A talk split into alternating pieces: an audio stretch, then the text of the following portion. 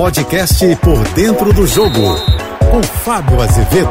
Olá, amigos da JBFM. Não é de hoje que Neymar é o centro das atenções. Grimesh ele vem sendo pauta, principalmente na Europa. Cobrança é enorme, porque afinal de contas espera-se muito do jogador e a entrega não tem sido do tamanho da expectativa. Mas no dia de hoje, Neymar fez valer uma cláusula no seu contrato e fez a renovação automática com o PSG. Alguns veículos da Europa davam conta de que o PSG não queria mais o Neymar. É, mas ele tem contrato agora até 2027. É a segunda vez que ele usa um gatilho dentro do contrato para fazer a renovação. Na próxima segunda-feira, ele volta aos treinamentos no PSG, começa a pré-temporada por lá também.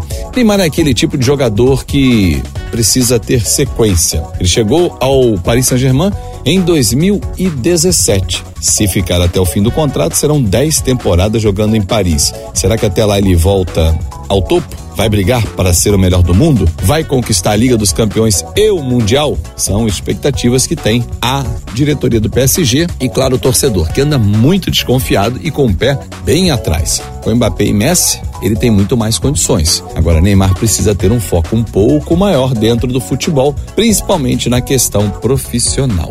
Neymar é a grande esperança do Brasil também na Copa do Mundo, que começa no dia 21 de dezembro lá no Catar. No Brasil, é Neymar e mais 10. No PSG, é Neymar, Mbappé, Messi e mais oito.